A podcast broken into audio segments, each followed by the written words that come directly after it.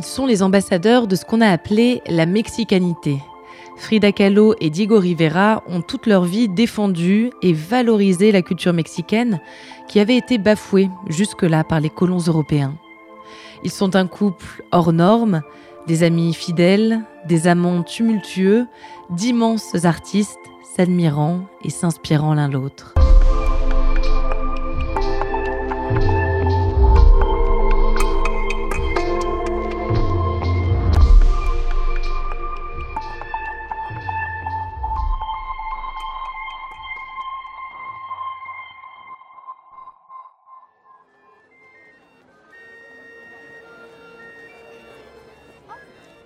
17 septembre 1925.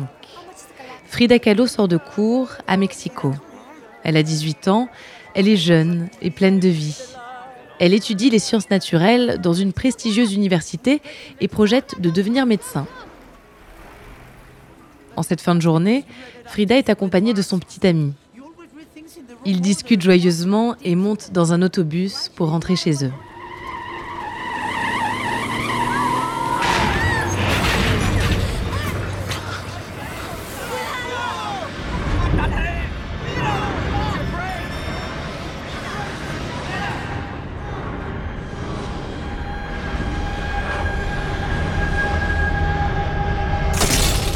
L'autobus percute un tramway de plein fouet. L'accident est violent. Plusieurs personnes y trouvent la mort. Frida la frôle, de très près. Une barre en métal lui transperce le dos et les hanches. Son pied droit est broyé, le bassin, la colonne vertébrale, les côtes, tout est brisé. L'ami de Frida s'en sort lui avec quelques égratignures. Frida passe de longues semaines à l'hôpital, puis elle est ramenée chez elle, dans la maison de ses parents, la Casa Azul, à Coyoacán, au sud de Mexico. C'est la maison où elle a grandi.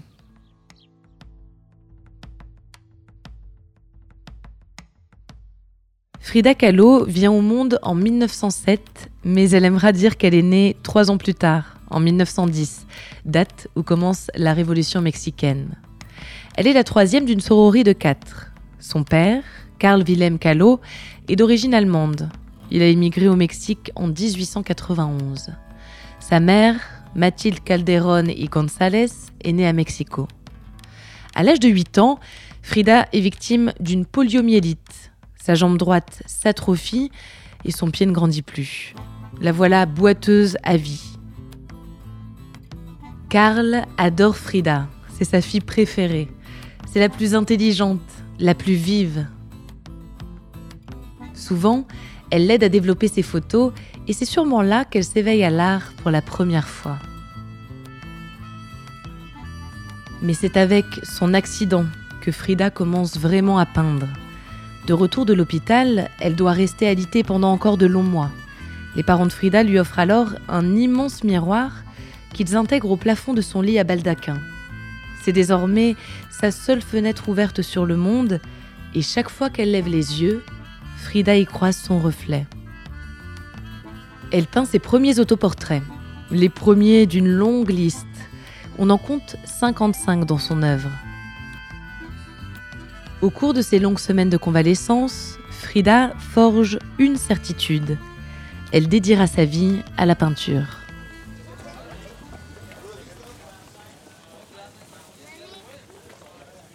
1927.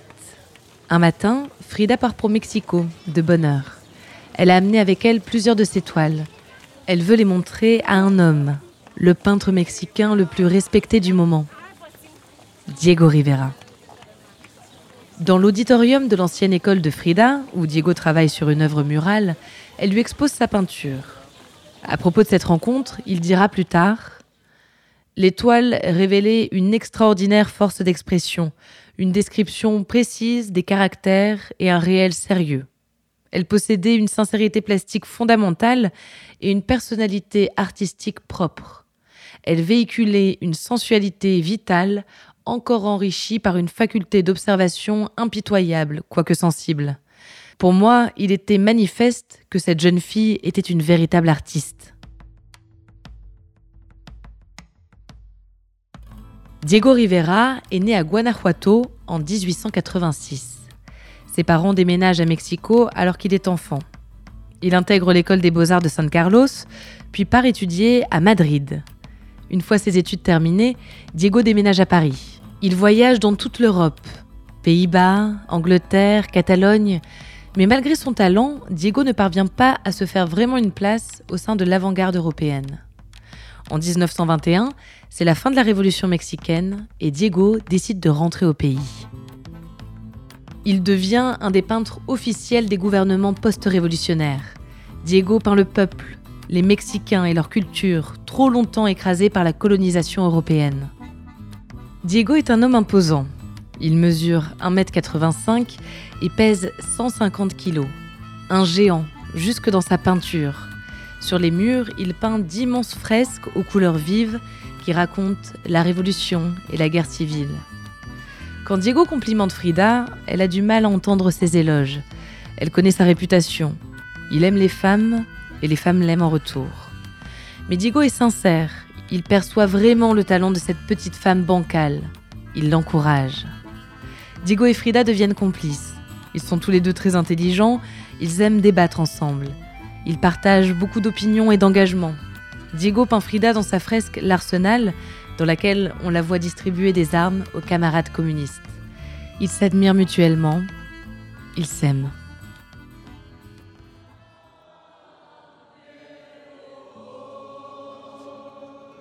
En 1929, Frida Kahlo et Diego Rivera célèbrent leur mariage à Coyoacán. Ils forment un drôle de couple, ce géant de 42 ans et cette jeune femme menue et fière d'à peine 21 ans. Le père de Frida dit que c'est l'union d'un éléphant et d'une colombe. Assez vite, Frida découvre les infidélités de son mari. Il y a des disputes, mais le couple parvient tout de même à trouver son équilibre. Ils s'épanouissent chacun dans leur art. Diego aime dessiner Frida. Frida adopte l'amour de Diego pour le peuple, qu'elle se met à représenter elle aussi dans ses peintures. Ils deviennent les représentants de ce qu'on appelle la mexicanité, une valorisation de la culture originelle du Mexique, la culture ethnique trop longtemps dévalorisée par les colons européens. Il suffit de regarder Frida pour voir qu'elle est l'ambassadrice de ses racines. Elle porte de longues jupes colorées, des bagues à chaque doigt, des coiffures traditionnelles. Diego nourrit une immense collection d'art préhispanique. Ensemble, ils ont le projet d'ouvrir un musée dédié à cet art. Il verra le jour après la mort de Diego.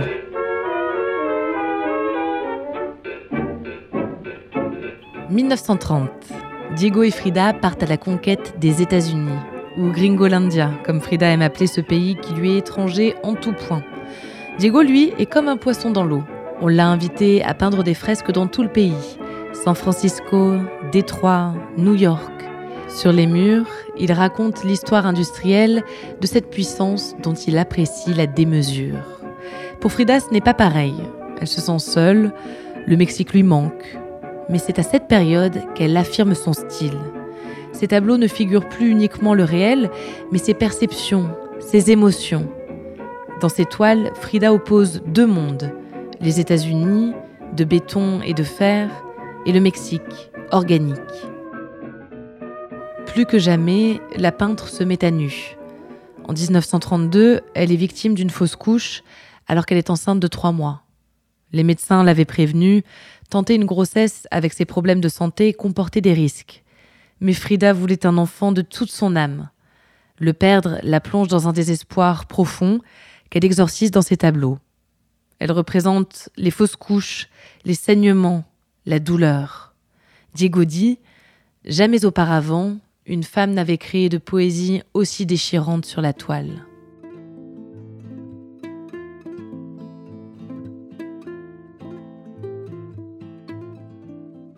En 1933, Diego Rivera et Frida Kahlo rentrent au Mexique. Peu de temps après, Frida découvre que Diego la trompe depuis un moment avec sa sœur, Christina. C'est encore une autre forme de douleur qui s'impose à elle. Elle lui inspire le tableau quelques petites piqûres. Frida dit à ce moment-là Il y a eu deux grands accidents dans ma vie. L'un était le chariot et l'autre était Diego. Diego était de loin le pire.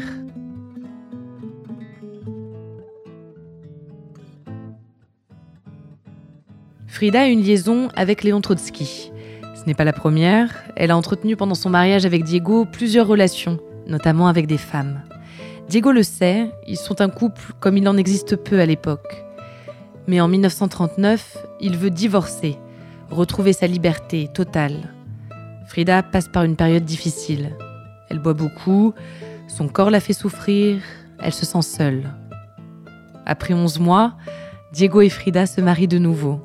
Leur relation est maintenant plus apaisée, mais Frida souffre constamment.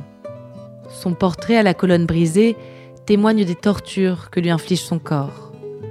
À cette époque, elle écrit J'ai toujours envie de me suicider. Seul Diego m'en empêche, car je m'imagine que je pourrais lui manquer. Il me l'a dit et je le crois.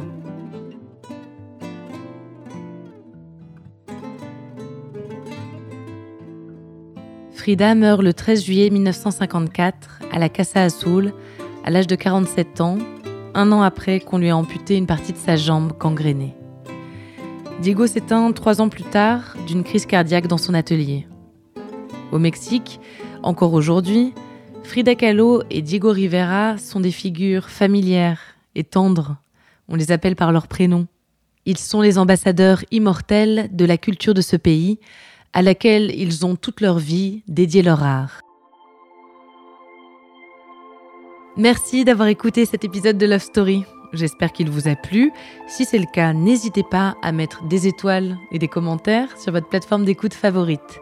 Je vous donne rendez-vous la semaine prochaine. On partira à la rencontre d'un nouveau couple iconique de l'histoire de l'art.